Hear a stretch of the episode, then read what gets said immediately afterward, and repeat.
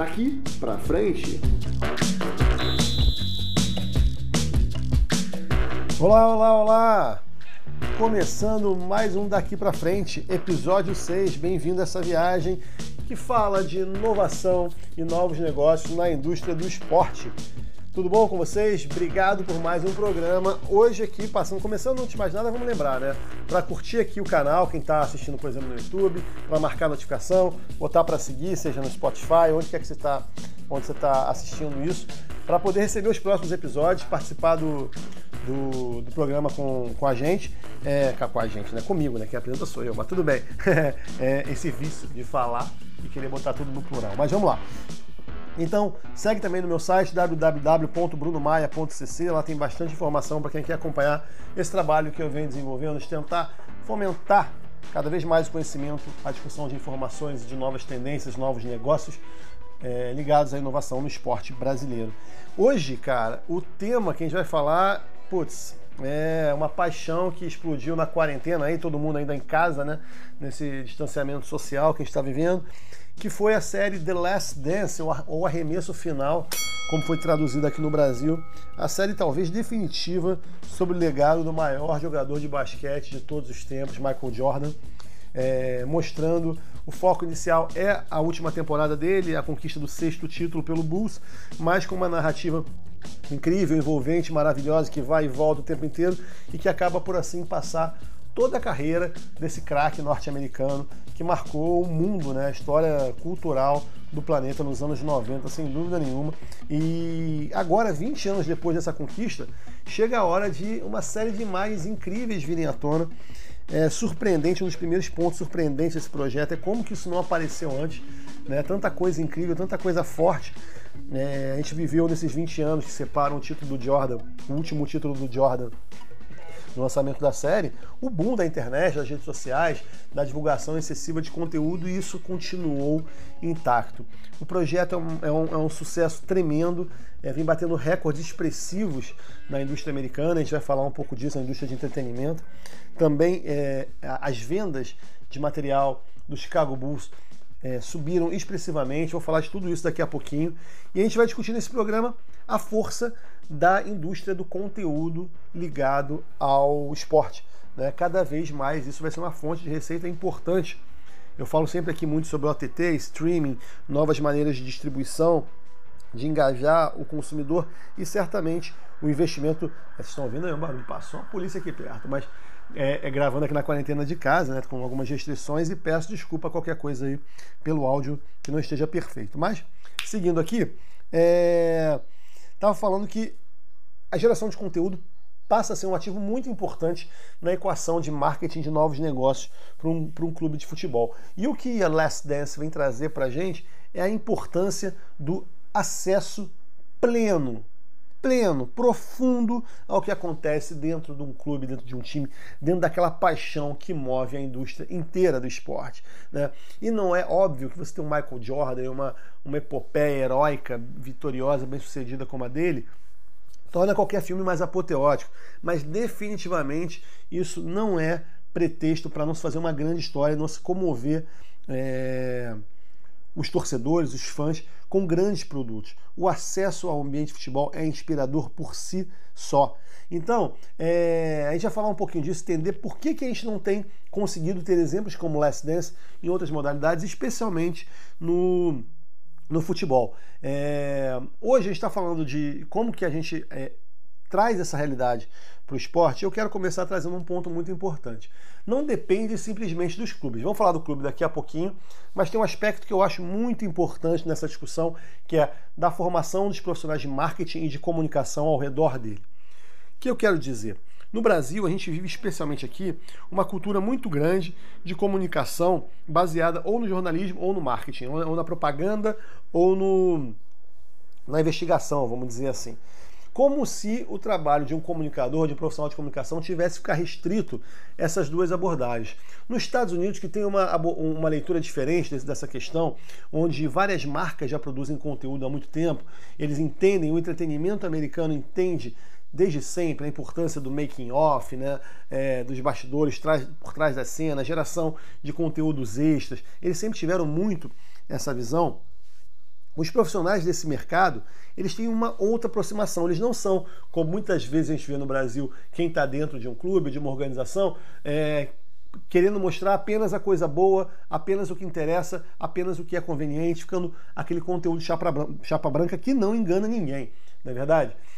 O Last Dance faz é o contrário, porque a iniciativa surge de dentro da NBA, surge próximo de Michael Jordan. E o desafio é o seguinte: vamos abrir tudo, vamos deixar rolar e vamos ser profundo. Ninguém vai se preservar nessa história aqui. E depois a gente vê o que a gente faz.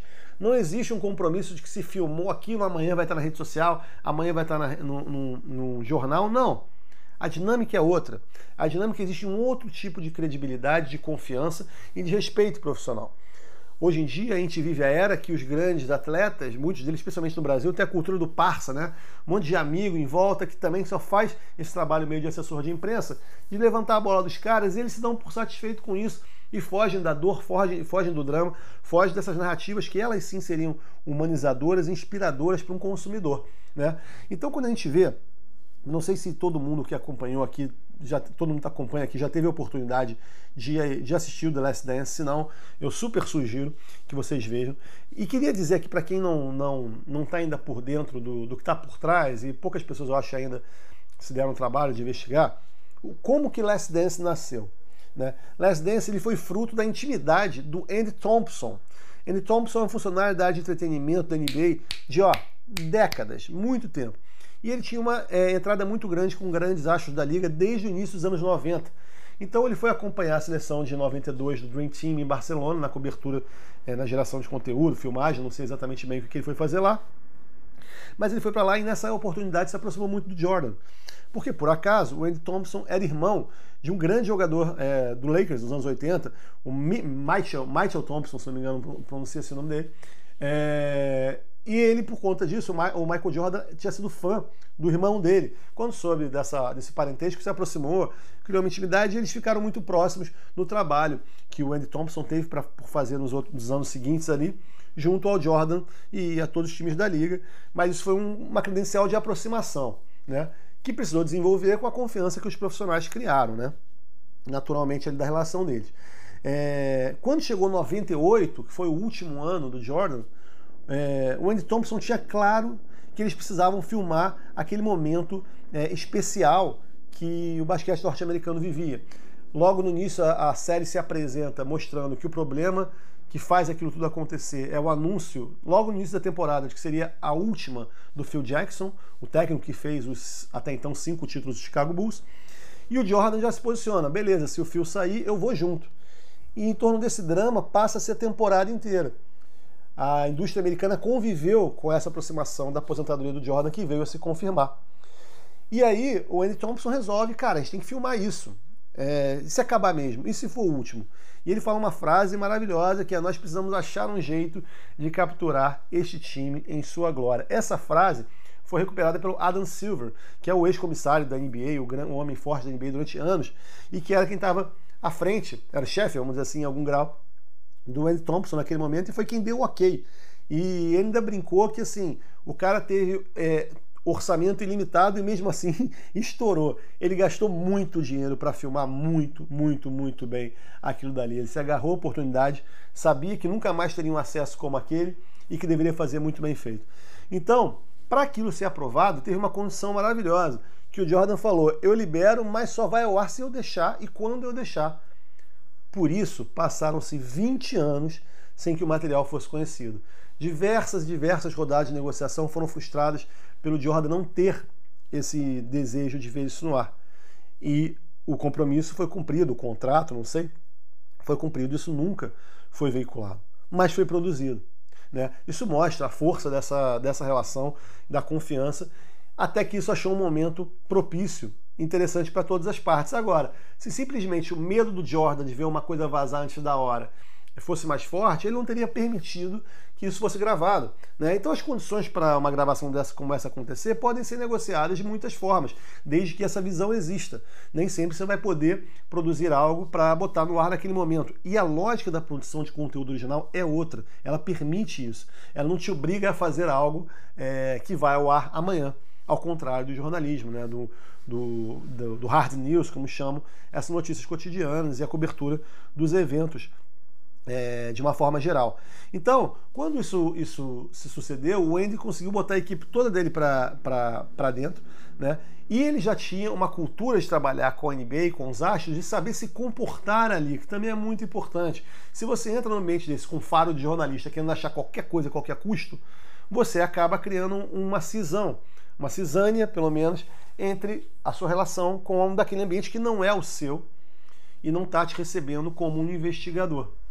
Ao mesmo tempo que você, jornalista, produtor de conteúdo, documentarista, se souber entrar ali, entender que os códigos são outros e se inserir naquilo, a intimidade acaba acontecendo e os grandes momentos vêm para você com naturalidade. Né? E aí começa o que o Andy, o Andy Thompson consegue explorar e, e tirar bem dessa história. Né? Então é um tipo de atuação bastante específica né? de um profissional que ele sabe que trabalha para a NBA, ele sabe que tem um acordo, ele vela pelo, pelo sigilo, pela confidencialidade daquilo tudo, mas ele, quando está em ação, não perdoa nenhum momento, ele vai com tudo. Ele está com a câmera onde, em teoria, não é para estar, tá, porque ele sabe e respeita aquele, aquele espaço de, de confiança. Né?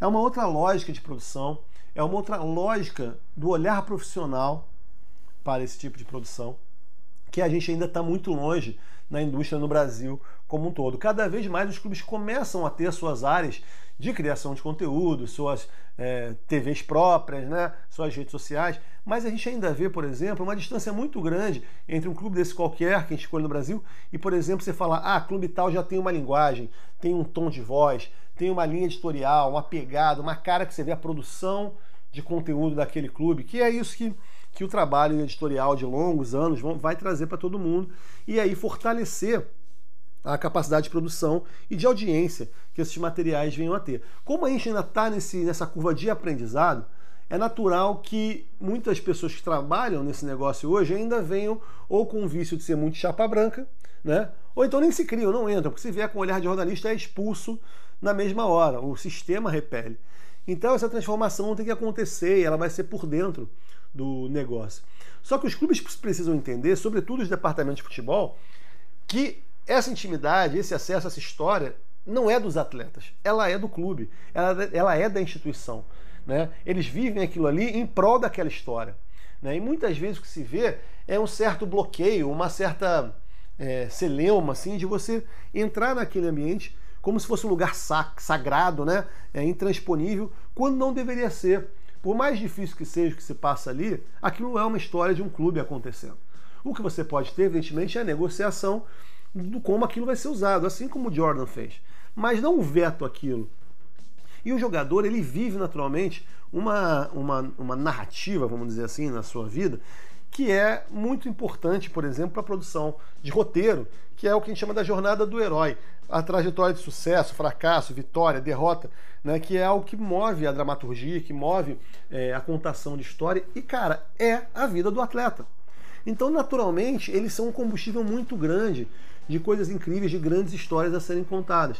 Né? Esse receio, esse medo da sacanagem, de vazar, de expor o cara, de ir na intimidade do que é pessoal, do que não é a história da competição, do, da competitividade do clube, isso é o que precisa ser superado. Já tive a chance, como alguns de vocês sabem, já trabalhei em clube de futebol, no Vasco da Gama, é, e com minha agência também já desenvolvemos alguns projetos para algumas entidades esportivas, para alguns clubes, e a gente sabe da dificuldade que é se negociar, botar uma câmera dentro de um, de um, de um time de futebol. Seja para fazer algo desse tipo ou até para coisas mais simples. É sempre visto como algo que atrapalha, que tira da rotina, que tira a concentração. E isso, na maior parte das vezes, é por treinadores, por diretores de futebol, né, pela equipe de, de bastidor, muito mais do que pelos atletas. Os atletas já têm até uma outra mentalidade. E aí eu chamo a atenção para a série Match Day do Netflix, produzida pela Barcelona, pelo Barcelona Studios, Barça Studios, do time catalão é, que mostra os bastidores da última temporada de 2018-2019 do time espanhol. Nessa produção é, de altíssima qualidade, um nível que nenhuma TV de clube no Brasil ainda consegue apresentar, né, de produção, de acabamento. Eu devo admitir que eu também achei um pouquinho chapa branca. Acho que eles hum, titubeiam, conseguem, mas estão em vários momentos já cruzaram a primeira barreira, que é estamos ali. A câmera está nos lugares, em quase todos os lugares. Esse quase é algo que ainda precisa avançar. Mas está em muitos lugares e os jogadores já lidam com bastante naturalidade a presença dela. Mas o mais importante que essa série do Barcelona mostra, que está, como eu falei, no Netflix, é como existe já uma produção recorrente de interações dos jogadores com a equipe de produção. Você vê que todo jogo, antes e depois, os caras sentam ali para dar entrevista, tem hora, tem disciplina. Então é uma agenda que já faz parte, assim como o aquecimento, a fisiologia, a alimentação, o treino com bola, o treino sem bola, tudo isso está na rotina do jogador. A parte de produção de conteúdo tem que ser inserida nisso. O Barcelona deixa claro que isso já acontece lá. E isso ainda é muito, muito raro no futebol brasileiro. Isso é visto como algo que vai tirar atenção, isso é visto como algo que pode incomodar as vaidades do jogador que quer ir embora para casa porque está muito cansado, o calendário é muito puxado. Né? Isso é visto como é, uma bacia de vaidades entre um jogador e outro que tem que ser evitada de se expor. Enfim, é uma série de problemas que só afasta a gente de ter acesso a isso e principalmente de gerar dinheiro para essa indústria com isso. Estamos falando de uma indústria que é sustentada, sobretudo, por direito de imagem ainda, seja os clubes com as suas vendas de direitos de transmissão, seja o salário dos atletas, dos principais atletas, que é pago através de direito de imagem. Ora, precisamos justificar essa receita de imagem. Então, esse é um melindre que precisa ser é, superado pelos departamentos de futebol no Brasil. É, para que a gente possa ter, pensar em ter mais, mais acesso e mais possibilidade de desenvolver isso melhor. Isso tem que vir de cima para baixo. Tem que vir no presidente, tem que vir no diretor do clube para conseguir fazer isso acontecer e essa, essa, esse melindre ser diluído. Né? Por mim, isso tinha que estar em contrato do jogador, ele tem que saber que ele vai fazer aquilo. Assim como agora na quarentena a gente viu vários jogadores é, é, na Europa jogando, indo, indo, jogar campeonatos de videogame. Agora a gente até começou a ter isso no Brasil também, né? É, produzindo conteúdos em casa para os canais dos, dos clubes. Eles, eles entendem que a geração de conteúdo é parte do trabalho deles, deles atletas. Né? É outra mentalidade que a gente, infelizmente, é, ainda está tá um pouquinho longe de ver aqui no Brasil. Então, assim, é, eu queria chamar atenção para isso, para essa questão do formato da indústria da comunicação, do, do entretenimento e do, dos times de futebol no Brasil, dos departamentos de futebol, como essa, essa química tem que ser ajustada com, com outros fatores, né? E agora também queria falar um pouquinho, só para a gente. Ah, Bruno, você falou para caramba, legal, mas e aí? Show me the money. Onde é que o negócio pega? Cadê a circulação de grana nisso? Bem, vamos lá. A Last Dance foi lançada no início de abril, salvo engano, final de março. Era para ser lançada em junho, foi antecipada em função da quarentena. No mês de abril, vejam só, senhoras e senhores, Chicago Bulls, grande marca, marca que todos nós conhecemos, sobretudo por Michael Jordan, né? Desde então nunca mais viveu é, anos tão dourados quanto aqueles. Só no primeiro mês de exibição de The Last Dance, a venda de produtos oficiais do Chicago Bulls cresceu, peraí, sentem, cresceu 5 mil por cento. 5 mil por cento do aumento de consumo sem uma partida sendo jogada. Só por conta de uma história incrível, bem contada, bem trabalhada, um grande ídolo. Tudo isso elevado à milésima potência. Isso, além do, do, do alcance com venda, né, é, a série que foi produzida pela ESPN Films junto com a Netflix bateu os recordes da ESPN de documentário esportivo mais visto da história da TV americana, com mais do dobro do segundo colocado, considerando o primeiro final de semana apenas, mais que o dobro, não, mas quase o dobro do segundo colocado, apenas no primeiro final de semana. Foram 5,8 milhões de pessoas assistindo o, o primeiro episódio. 5,8 milhões. Esse número, quando foi para o On Demand, pelo Netflix, porque a história é a seguinte: ele era, ele, ele era exibido aos domingos, a premiere dele na ESPN nos Estados Unidos, no dia seguinte, na segunda-feira, os episódios iam para o Netflix.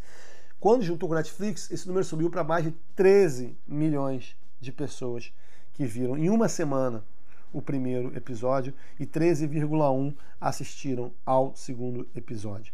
É, naquela primeira semana. Né? A gente está falando aqui de, de um recorde absolutamente histórico.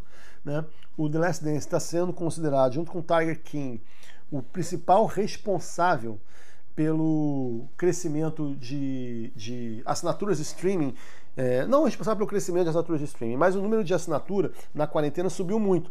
E os dois principais conteúdos que surfaram e puxaram foram Tiger King e The Last Dance. Só para gente ter uma ideia do que aconteceu com o streaming nessa quarentena. Não é, não é brincadeira. Só o Netflix, no primeiro mês, conquistou mais de 16 milhões de novos assinantes nos Estados, no, nos Estados Unidos, no mundo inteiro. Gente para Dedel.